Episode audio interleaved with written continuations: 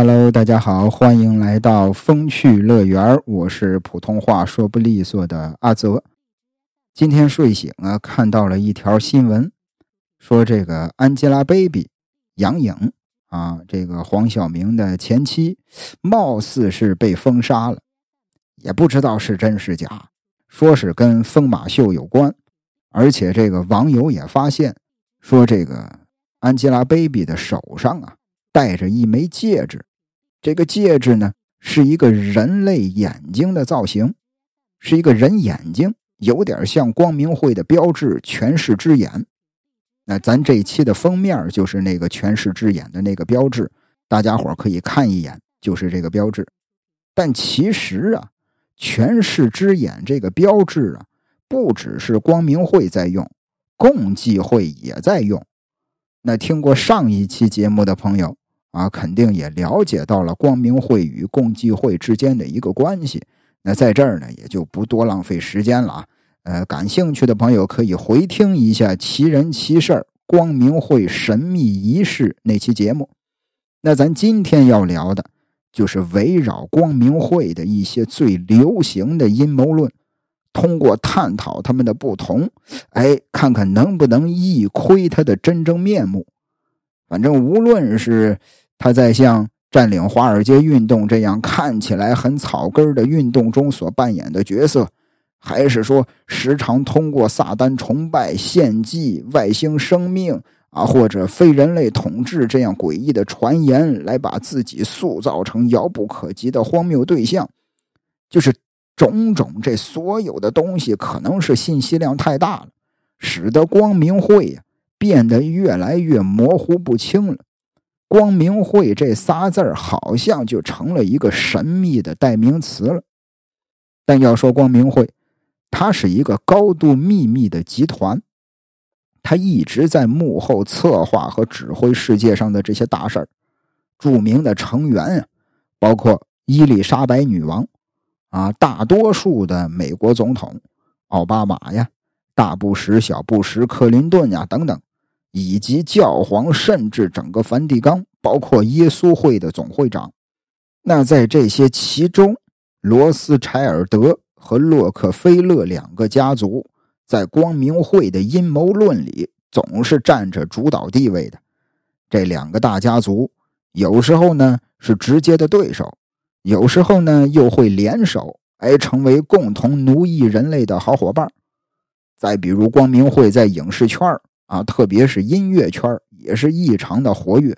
那些最受欢迎的歌手总是被贴上光明会的标签，Johnny Z，啊，蕾哈娜、碧昂斯、Lady Gaga、迈克尔·杰克逊等等等等，以及这个甲壳虫乐队，都曾经被指控是光明会的成员，或者是光明会的傀儡。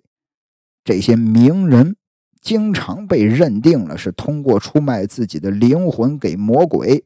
加入光明会，所以说，当有些名人去世的时候，比如说约翰列侬，比如说这个希斯莱杰，比如说迈克尔杰克逊，他们去世的时候总是被认为与光明会有关。在这个影视圈、娱乐圈，光明会的流行程度也很高，光明会的这个符号啊，不断的融入到他们的作品里，让更多不明真相的人就认定了。他们与光明会有关，这些表象到底是光明会有意为之，还是说仅仅是娱乐集团、娱乐公司的营销手段？说实在的，这很难定言。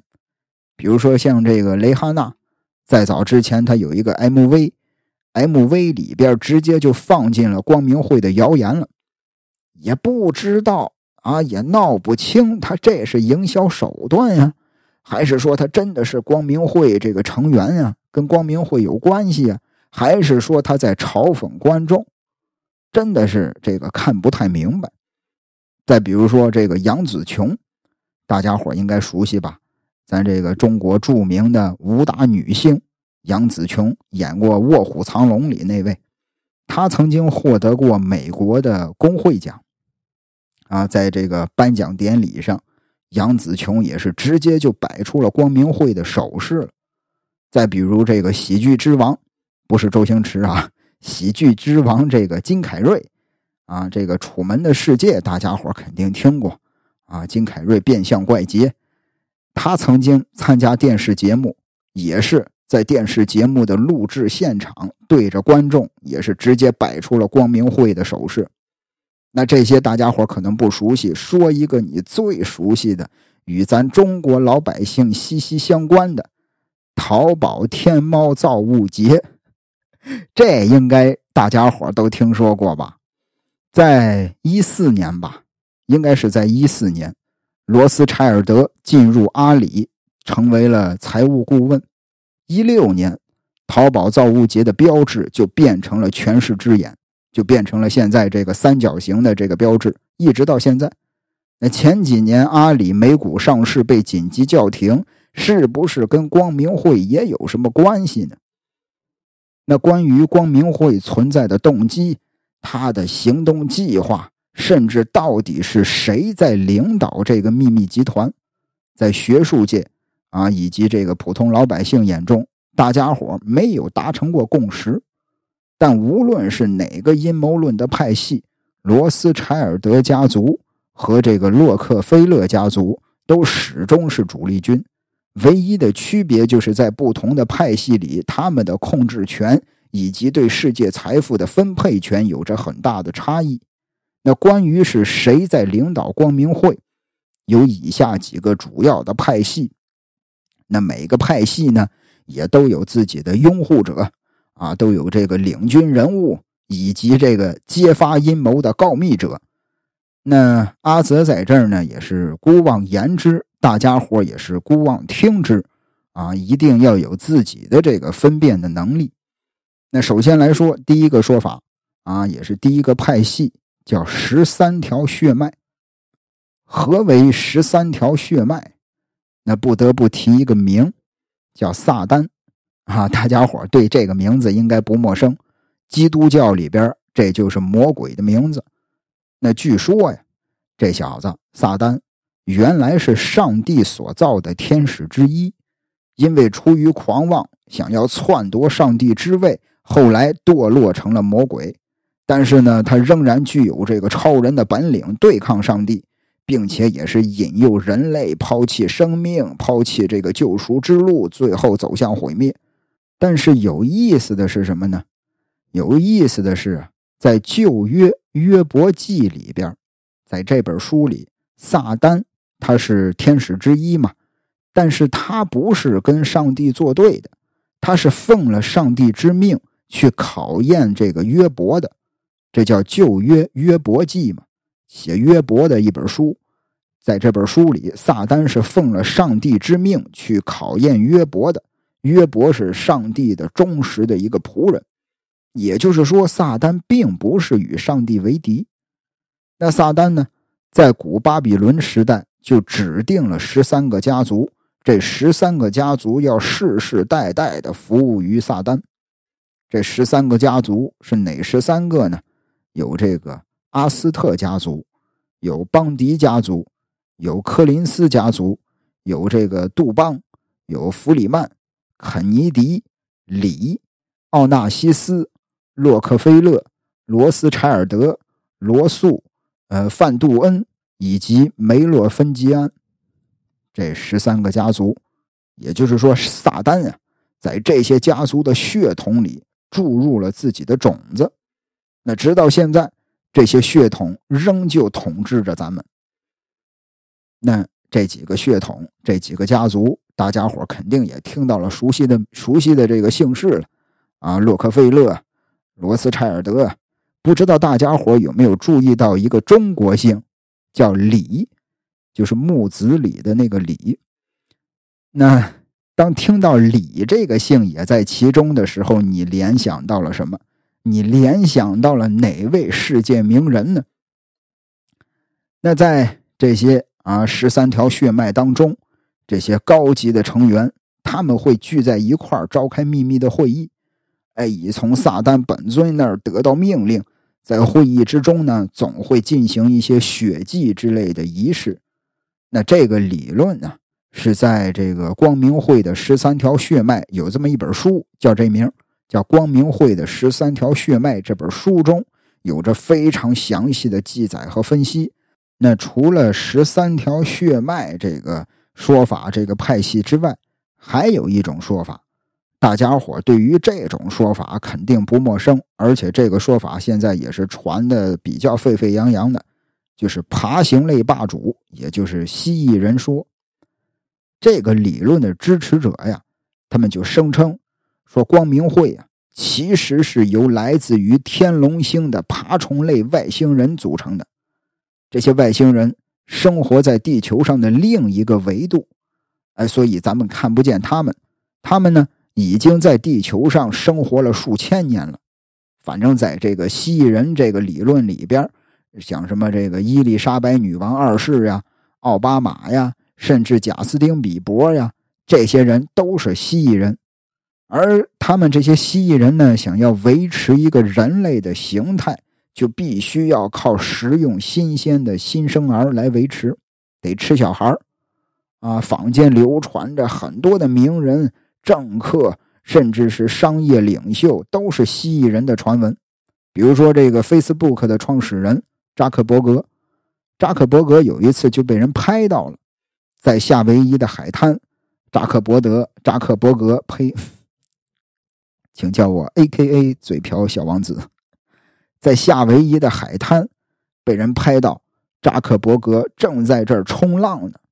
那天也不知道是怎么回事，扎克伯格的这个脸呀，煞白煞白的，感觉像是涂了厚厚的一层防晒霜，就白的有点像咱这个中国这边唱京剧。画的那个白脸，那个脸脸谱，那个白色那么厚，也不知道抹的是防防晒霜啊，还是怎么了，就是脸色特别的苍白。这个照片发到网上之后，网友们也是大吃一惊。紧接着，这些网友就开始回顾扎克伯格近几年的这些照片，结果发现扎克伯格拍的这些照片啊，越来越不像人类了。还有一次啊，也是扎克伯格。在一次演讲当中啊，他说了一句话，他说：“我以前是个人类，当然啊，我现在也还是人，我只是说说以前的自己而已。”你看，就这话给人感觉啊，啊，我以前是个人类啊，当然我现在也还是人，就是这话感觉让人，他是不是说漏嘴了？啊，有一种说漏嘴的那种感觉。刚才也提到了。啊！英国女王伊丽莎白老太太九十大寿那天，有人拍到了女王的眼睛变成了蜥蜴的眼睛，甚至还有人说看到女王在不经意间露出了蜥蜴的爪子。那接下来要说的这事儿啊，呃，是一个报道，英国的一个媒体的报道。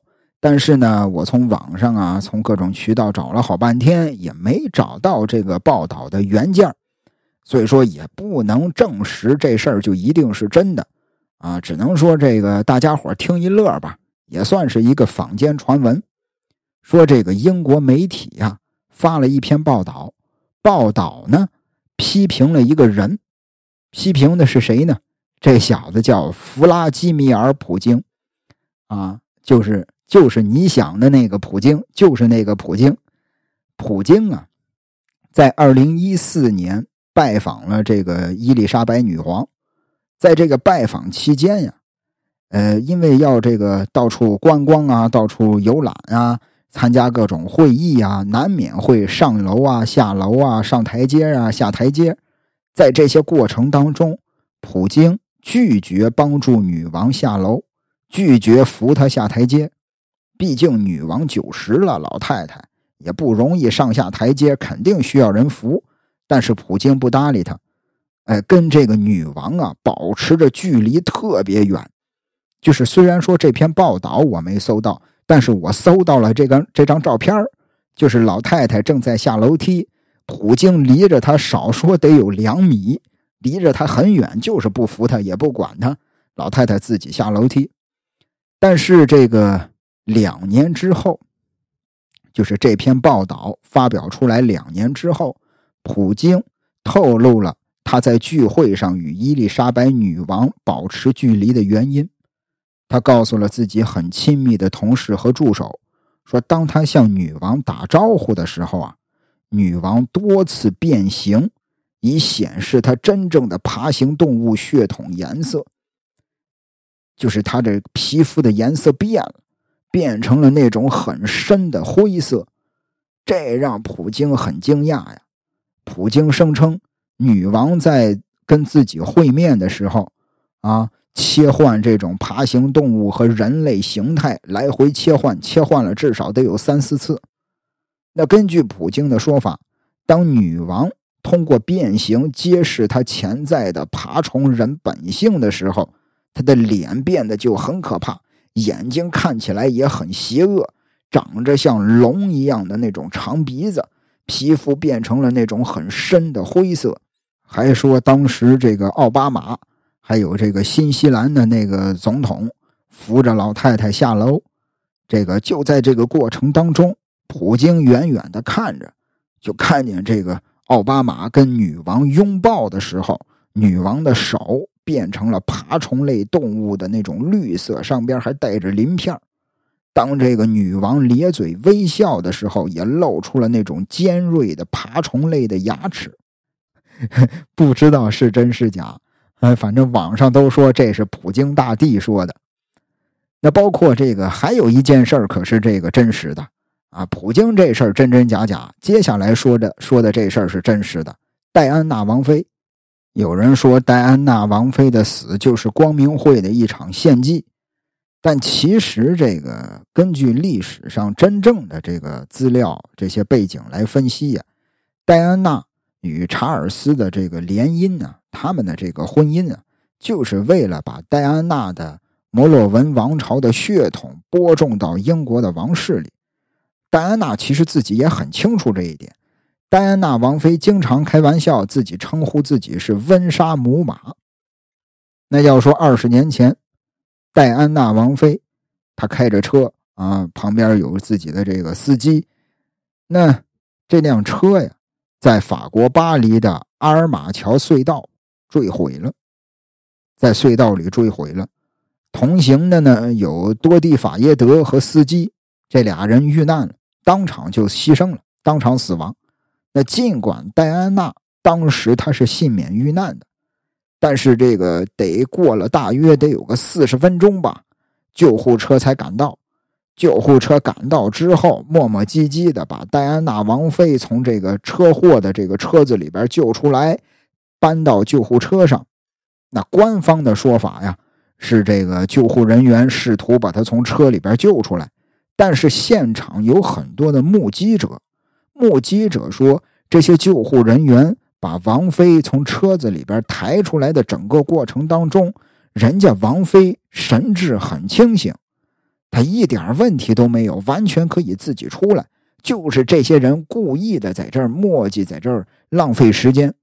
那等把王妃抬到救护车上之后，这辆救护车竟然没走，就停在原地，就停在那儿，又花了大概四十分钟的时间来选择医院。哎，来商量着去哪个医院。等他们终于出发的时候，这辆救护车呢又慢吞吞的停了好几站，就是不到四英里的路程，用了四十分钟。这前前后后磨磨蹭蹭用了三个四十分钟，这俩小时就过去了。那天凌晨三点，整个车祸现场被高压水枪冲淋清洗了一遍。那这边戴安娜王妃的遗体被王室带走之后，啊，在他这个埋葬他的遗体之前，在王室的副验尸官迈克尔·伯吉斯，啊，应该是叫这名，反正就是王室的副验尸官，在他的注视之下，王室移除了戴安娜王妃的生殖器官。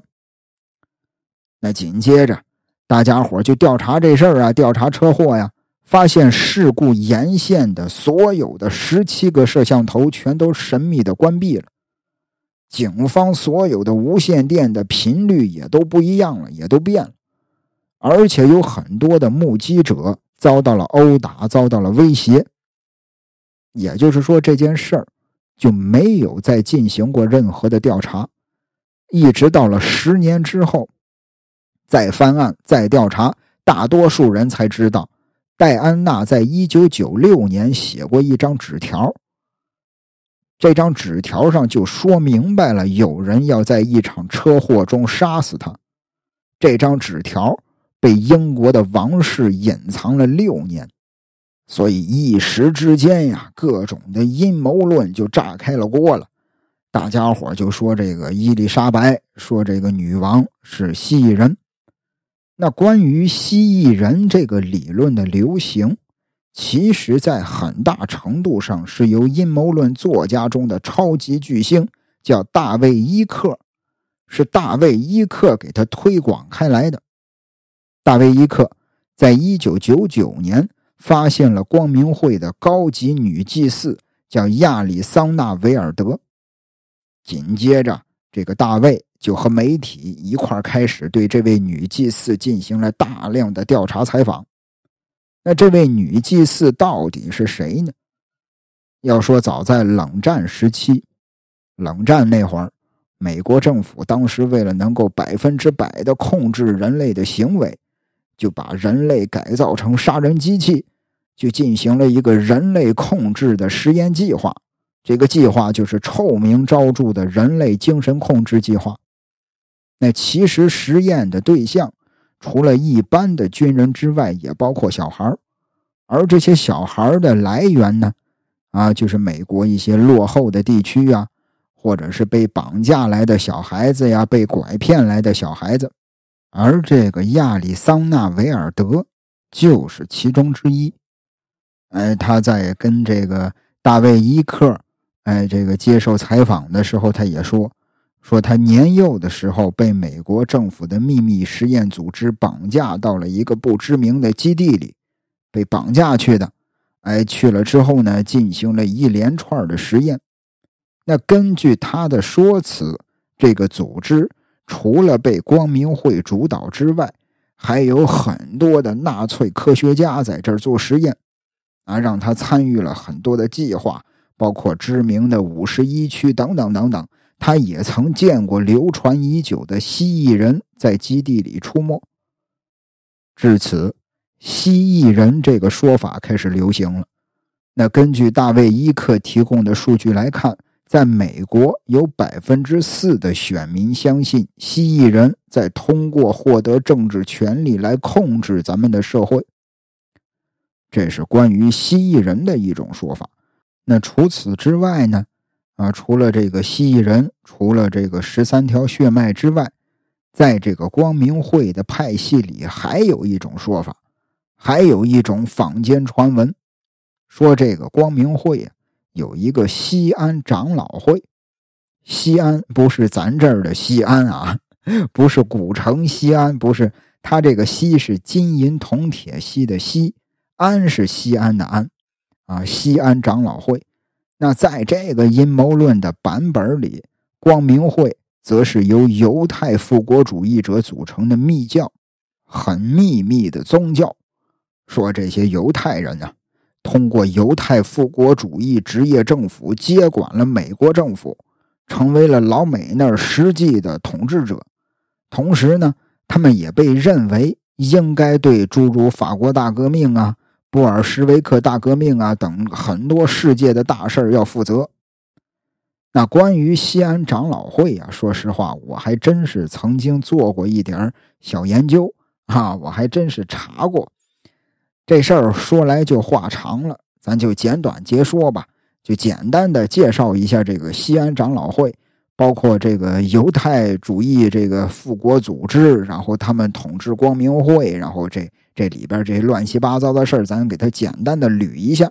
捋完之后，你会发现这事儿啊，真他妈荒谬啊！历史真就是一个任人打扮的小姑娘。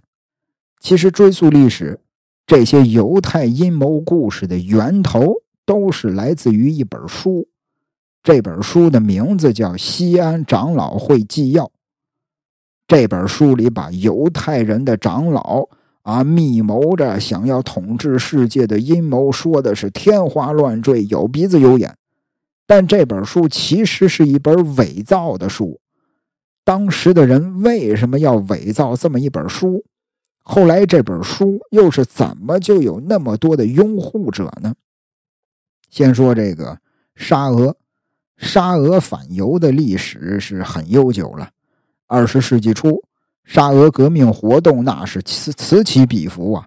啊，沙俄的警察密探们想了一个办法，就是说抓几个犹太人当替罪羊。当时俄国革命。哎呦，声浪一天比一天高，局势眼看着就要失控了。就在这样的情况下，一九零三年，一本名为《犹太人统治世界的计划》的这个小册子，这么一本小书，由沙俄的秘密警察发行。那发行这本书的目的，当然是希望把革命的脏水泼到犹太人身上。你听这书的名字。叫犹太人统治世界的计划，就是想让本来就很仇恨犹太人的这些老百姓借此反对革命。那犹太人统治世界的计划啊，看名字也知道里边讲的都是啥玩意儿。书里边罗列了二十四条犹太高层统治世界要采取的必要步骤。哎，比如说这个要利用内乱引发世界大战。啊，要消灭其余的宗教，啊，犹太教要一统天下，等等等等，反正听着是挺吓人的。但其实书里写的这些这些所谓的这些犹太高层根本就不存在，而这所谓的二十四条统治世界的步骤也都是抄的，是十九世纪六十年代的几本政治讽刺小说里边摘抄的，有法国法国的一个作家。写了一本讽刺拿破仑三世的小说，叫《马基雅维利和孟德斯鸠在地狱的对话》，还有德国一部反犹的小说叫《古里亚茨》，都是在人家小说里边这儿抄一句那儿摘一句拼的这二十四条，凑了一本小册子，叫《犹太人统治世界的计划》发行出去。那这本书出版之后。很长一段时间都在沙俄的内部流传，看到的人呢，说实在的也不多。反正到了后来，哎呦，革命是越来越激烈了。终于在一九一七年推翻了沙皇政权，布尔什维克苏维埃政府取得了最后的胜利。这也就是咱上学历史课学的十月革命。那在这之后，这本书就流传到了全世界了。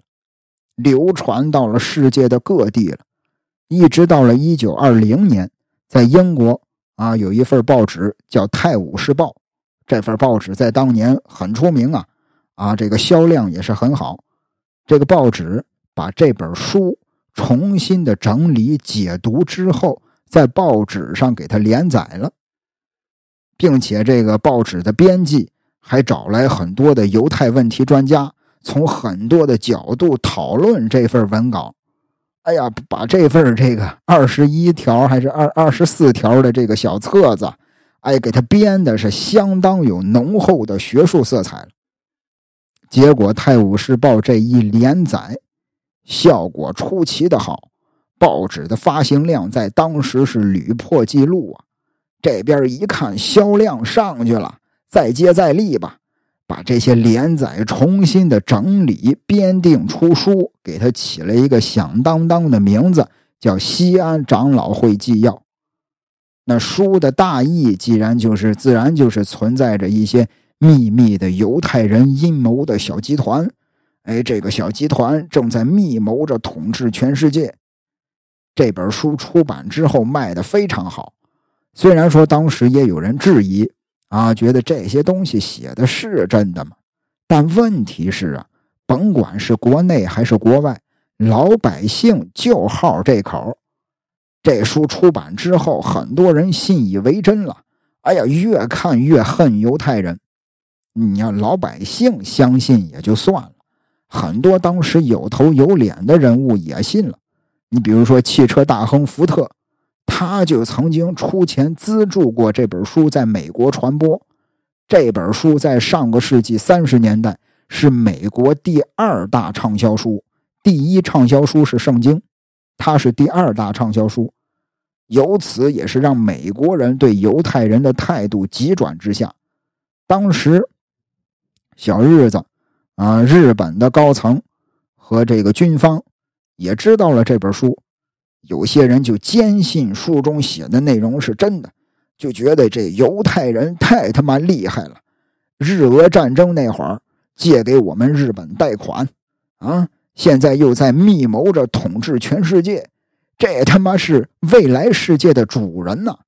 咱们日本一定得给他当舔狗啊！一定得跟他们搞好关系。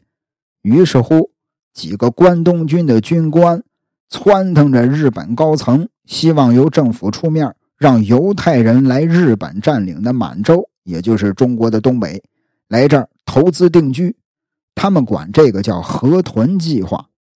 所谓河豚呢，有毒。但是美味，这犹太人虽然想统治世界，但是开发满洲需要他们的这个资助啊，需要他们的钱呀。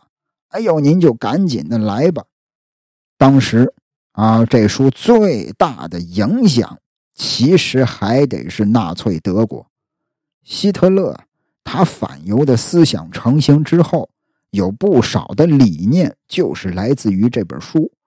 而当时德国民间呢，也觉得德国之所以会输掉一战，就是因为犹太国际势力在背后捅了自己一刀，这都是犹太长老们设计好的。等希特勒上台之后，他就命令，啊，西安长老会纪要里的内容必须都编进德国课本，从各个角度全方位的给德国老百姓洗脑，你必须支持纳粹的反犹大业。啊！你不支持的话，将来犹太人就把你卖了，你还帮他数钱呢。一直到了二战期间，纳粹号召德国老百姓为国而战，也是说要挫败犹太集团围攻德国的阴谋。这一切都是来自于《西安长老会纪要》这本书里的内容。所以说，整个二战期间。大部分德国老百姓对于犹太人被屠杀采取的态度就是冷漠，就是纵容，而这本书也是真真切切的害死了几百万犹太人。等到二战一结束，反犹主义跟纳粹思想深刻绑在一起，被扫入了历史的垃圾堆。那尽管如此，西安长老会纪要的遗毒犹在，直到现在。啊，这本书还在以不同的形式出版呢。这就是西安长老会阴谋论的始末。就是其实你想想这事儿啊，最开始就是 东抄一句西抄一句传的这么一本小册子，后来就引发了后边这么多的大事儿。这是关于这个西安西安长老会的一个派系的说法。那谁在领导光明会？还有一种说法，说是黑教皇啊，也叫黑主教，就是从十七世纪初以来，关于耶稣会士堕落的谣言呢，就已经是四处流传了。那什么是耶稣会士堕落？其实就是堕落的耶稣会士。那什么是耶稣会士呢？咱得先说什么是耶稣会。耶稣会啊。就是罗马天主教国际性修会，在一五三四年，有一个西班牙人叫伊纳爵罗耀拉，在巴黎找了这么一个隐修院，啊，叫蒙塞拉特隐修院，在这个隐修院里边成立了这个耶稣会。那这个耶稣会的宗旨就是教士灵性的增长和拯救世人。这是耶稣会。那耶稣会里的这些啊，这些会员就是耶稣会士。耶稣会啊，曾经传到过中国啊，在这个明朝嘉靖年间，这个耶稣会派遣传教士来到了中国啊。这个坊间也有一种阴谋论，说这个明朝就是被这帮子耶稣会给搞垮的。这里边更复杂呀，好些事儿。啊，大家伙如果对耶稣会搞垮明朝这件事儿有兴趣，咱将来单开一期，咱单聊。那咱先看这个耶稣会士堕落，其实就是堕落的耶稣会士。简单来说，就是耶稣会里的叛徒。他堕落了，他不成叛徒了，他出卖我们了，他就是堕落的耶稣会士。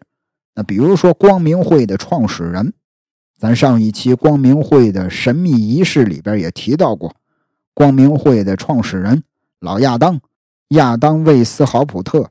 其实老亚当啊，他就是堕落的耶稣会士，他本人就接受过耶稣会的教育，在耶稣会短暂被停的那几年呢，他创办了巴格利亚光明会，就是来对抗耶稣会理念的。所以说，堕落的耶稣会士就被指控是光明会背后的真正力量。那最核心的指控是他们深入参与了当今美国的外交政策，以及著名的泰坦尼克号沉没事件。要知道，耶稣会呀是最大的天主教的宗教团体，由耶稣会总会长统领。由于这个总会长呢，他们穿的是黑袍子。所以被称作是黑主教或者是黑教皇。那其实关于光明会有一个不成文的默契，一般的这个阴谋理论家呀，他都不会相信说这个啊洛克菲勒是撒旦主义者，也不认为伊丽莎白女王会喝那些新生儿的血来掩饰自己蜥蜴人的本质。事实上。当一个人在任何的领域取得了巨大的成就，并且拥有了很大的影响力的时候，他最终都有可能被指控成为光明会的一员。其实，无论这些被指控为光明会的名流，不管他们啊被归纳到上述的哪个派系里，他们彼此之间并没有任何的不同。他们都被指控为撒旦主义者，被指控为耶稣会士，被指控为犹太复国主义者、外星人、资本家。那大多数人经常提到光明会，都会跟银行啊、石油啊、啊制药公司啊等这种大型企业之间有密切关系。他们所指的其实就是统治着社会各个方面的富裕阶层。他们通常并不认为光明会与路西法、犹太人、爬行类外星人之间有任何的关系。他们只是非常肯定地认识到，跨国企业以及其他泛国际机构很可能是光明会统治世界的主要工具。那咱之前聊的，光明会是蜥蜴人，啊，是这个撒旦教徒，是这个黑主教，是犹太人，这些信息。有时候会成为非常吸引人的、最具迷惑性的烟雾弹，人们钻进去了就不愿意出来了。所以，如果我们能真正的抛开那些不可证伪的信息，啊，也不知道它是真是假，抛开这些真真假假的，我们有可能能看到光明会的真正面目。所以，聊到这儿，咱该聊点正经的了。那接下来。啊，阿泽会将重点介绍光明会阴谋论的核心部分。那以下说的这些元素啊，可能在刚才咱们聊的这些内容里呢，也都会提到。啊，无论这个咱之前聊的各派系之间有任何的分歧，他们都同意光明会利用银行、媒体、政府，甚至粮食供应来控制我们，并有效的统治我们。那统治阶级的存在并不为大众所知，我们所拥有的真正力量和影响常常被低估。我们必须意识到，很多事情都绝非偶然，它是非常系统的设计。那现代光明会往往会以家族形式出现，代表的是极少数的人，他们形成了高度的组织化和集中化，他们使用公开和秘密的手段来达到目的。那聊到这儿，他们是谁？他们他妈的是谁？在光明会这个精英阶层里的最高阶层，是两个能够行使巨大权力的家族。他们拥有领域极其广泛的机构，比如说银行，比如说这个跨国企业、基金会啊、智囊团，还还有一些其他的机构网络。他们直接控制，或者由其他权力结构中的其他成员来控制这些机构。这两个家族被赋予了极大的权力，有着举足轻重的地位。他们所带来的影响力，甚至远远超过了啊他个人和家族财富的价值。那光明会里边很多的成员都是这些家族的成员，其中三分之一的啊三分之一以上的与洛克菲勒家族、摩根家族、卡内基家族有着直接的关系。咱先聊这个美国的洛克菲勒家族。洛克菲勒家族啊，最开始是在世纪之交那会儿，通过持有标准石油公司而发家的。后来，标准石油呢变成了埃克森美孚啊、雪佛龙这两大石油巨头。这个家族精明地投资了自己获取的利润。并且能够支配现在是摩根大通集团成员的强大的大通曼哈顿银行，他们还建立了洛克菲勒基金会、洛克菲勒兄弟基金会、啊洛克菲勒家族基金会。他们利用自己的影响力来大规模塑造个人及机构的形象。这个家族以真正的全球主义形式，将曼哈顿的黄金地段捐赠给了联合国了。这是洛克菲勒家族，还有欧洲的罗斯柴尔德王朝。罗斯柴尔德呀，他这个大家族在十九世纪一直是欧洲无与伦比的存在，直到现在。啊，这个家族在英国和法国仍然具有很大的影响力。那现在，罗斯柴尔德啊，这个法国和英国的银行分支机构已经合并成一家了。二零一二年五月，雅各布·罗斯柴尔德勋爵购买了洛克菲勒资产管理公司百分之三十七的股份。长期追踪两大家族的阴谋理论家认为，这个举动是两个庞然大物的合并。那聊了这么多，也不知道大家对于光明会目前的一个状态感不感兴趣？要说光明会呀，它的核心。其实是大型银行机构，六大银行的总资产相当于 GDP 的百分之六十，而这六家银行又拿走了全部公司利润的百分之四十。在金融危机之后，没有任何一位华尔街的高管被判这个犯有任何不当行为，这表明了他们权力的范围和深度，以及他们的这个触角伸的有多广了。那些破产的银行。是如何从大到小走向逐步消亡的呢？通过合并和更多的合并循环，在过去二十年里，顶级银行中有四家是通过蚕食三十七家规模较小的银行而创建的。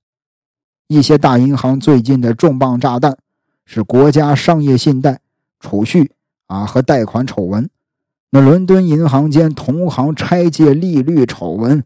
啊，摩根大通操纵油价以及外汇交易，光明会对私有的美联储的控制是操纵货币价值的另一个重要工具。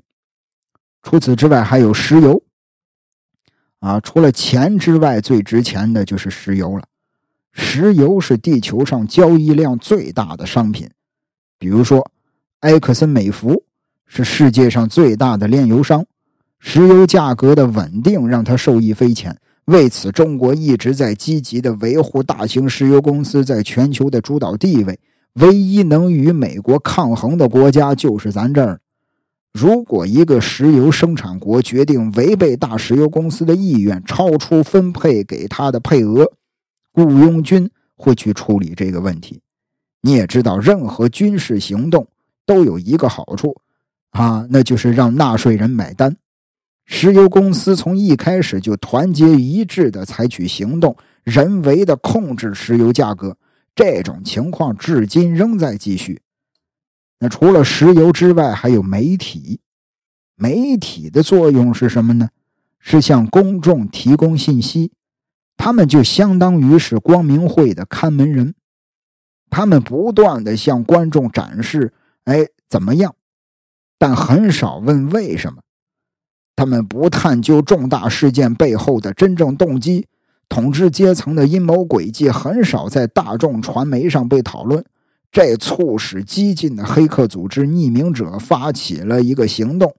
匿名者利用公共信息向公共传播事件背后的原因，并回答是谁从某些政策中获益的。那这个行动提供了本应由媒体提供的东西，比如说这个匿名者啊，这个黑客组织，他们没有采取这个行动。那有一条新闻，这条新闻在发布之前呀。必须经过提供资金的所有者的过滤，才能这个与公众见面。就像这个呃媒体大亨叫鲁伯特·默多克，他曾经在一次采访里被问到一个问题，问他说：“人们认为你在政治上很保守，你对编辑们有多大的影响？”默多克就很坦率地回答说：“我的编辑们意见很多，但最终决定权在我。”那美国的媒体所有权呢，由六家公司控制着：迪士尼、通用电气、哥伦比亚广播公司、维亚康姆新闻集团以及华纳。再比如说，在食品生产的各个方面，也都有光明会的参与。呃，比如说麦当劳吧，麦当劳是美国牛肉和土豆的最大买家。因此，麦当劳能够规定牛肉应该如何准备以符合我的标准。那这些公司也参与了世界各地的各种水资源私有化计划。再比如说，伯克德的南美计划导致了玻利维亚的内战。美国大力补贴大豆和玉米的种植，这造成了市场的巨大扭曲，也解释了为什么薯条和可口可乐比胡萝卜、西兰花更便宜。除此之外，还有基金会啊，刚才咱也聊了。说这个洛克菲勒他们成立了好些个基金会，什么兄弟基金会，这个基金会，那个基金会。基金会不仅仅是避税场所，也不仅仅是用来重塑企业形象的慈善机构，他们已经发展成为社会工程的重要引擎了。光明会的这些精英们能够利用这些免税的基金会，把钱呀投给他们最喜欢的政策制定团体。这些团体不断的出版文献来推动他们的议程。除此之外，还有一个三边委员会，是一九七二年吧，由美国大通银行曼哈顿分行主席、美国外交关系委员会主席、全球精英的核心人物大卫·洛克菲勒创立的。这个三边委员会坐在一块开会的国家包括日本和中国。洛克菲勒家族在努力加速全球化速度。并动员他在其他国家的盟友共同促进这一目标。三边委员会的目标是在北美、欧洲和亚洲的高级政府官员和商界领袖之间建立一个更紧密的联系。那三边联盟的主要资助者就是洛克菲勒基金会。那聊到这儿，我不知道大家有没有一种感觉啊？反正我是有一种感觉。啊，什么这个三边委员会啊，什么这些银行啊、石油啊、食品啊，包括这些等等，咱聊完之后，咱再往回看那些关于光明会的阴谋论，什么蜥蜴人呢？啊，什么这个十三条血脉呀，这些东西，咱的格局是不是有点小了？光明会的阴谋啊，都具有共同的核心信念，全球有很多专门的。光明会研究人员在试图揭露光明会的阴谋，但他们这些专家之间都存在很多的分歧，都没能达成共识。那光明会目前的使用的手法包括破坏环境、策划战争，甚至是饥荒等等，而且很多这些事儿，它都是事关人类生死的事儿啊。但是这些事儿呢？也都不过是他们的即兴创作罢了。那说到创作，如果说大家伙感兴趣的话，咱可以关于光明会啊再聊一期，聊一聊光明会在创作方面啊，这电影、音乐、光明会跟好莱坞、跟这个影视圈跟这个娱乐圈之间的一些事儿。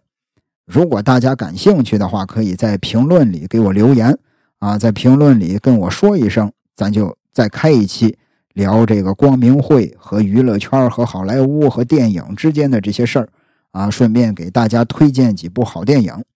那如果大家不想听呢，那就不用在评论里留言了。咱下一期奇人奇事咱就聊点别的，或者聊点这个共济会的事儿也行。反正就是甭管您想听什么样的内容吧，都可以在评论里给我留言啊。因为咱这个播客呀是可以点菜的，你想听什么，在评论里给我留言，哎，咱下期就聊什么。那聊到这儿，这期节目也就结束了。如果你觉得这期节目还行，哎，有点意思，就辛苦您帮我点个赞。或者帮我分享一下，分享到您的朋友圈或者您的这个呃什么各种群里边都可以，让更多的人能听到咱们的声音。感谢您的收听，咱们下期再会。miss the days when life was so simple. Felt like the glass was always half full. Where did that go? And every second with you was so special. Back when we didn't fear the unknowns. But that was long ago. Who can say where the path will go? Philosophers guess, but they just don't know. Maybe that's why we had our heads in the clouds. Thought we had it all figured out planning to fly away to escape everything on the ground. But like a plane up in space, we slowly drifted away. And every plan that we made and dream that we chased are just memories now. They're just memories now. I'm not sure where everything went wrong, but I know that we landed where we both belong. Just wish we weren't scared to say that there's expiration dates on the friends you make. As hard as that may sound. Who can say where the path will go? Philosophers guess, but they just don't know. Maybe that's why we had our heads in the clouds. We had it all figured out. Planning to fly away to escape everything on the ground. But like a plane up in space We slowly drifted away. And every plan that we made and dream that we chased are just memories just memories now. Who can say where the path will go?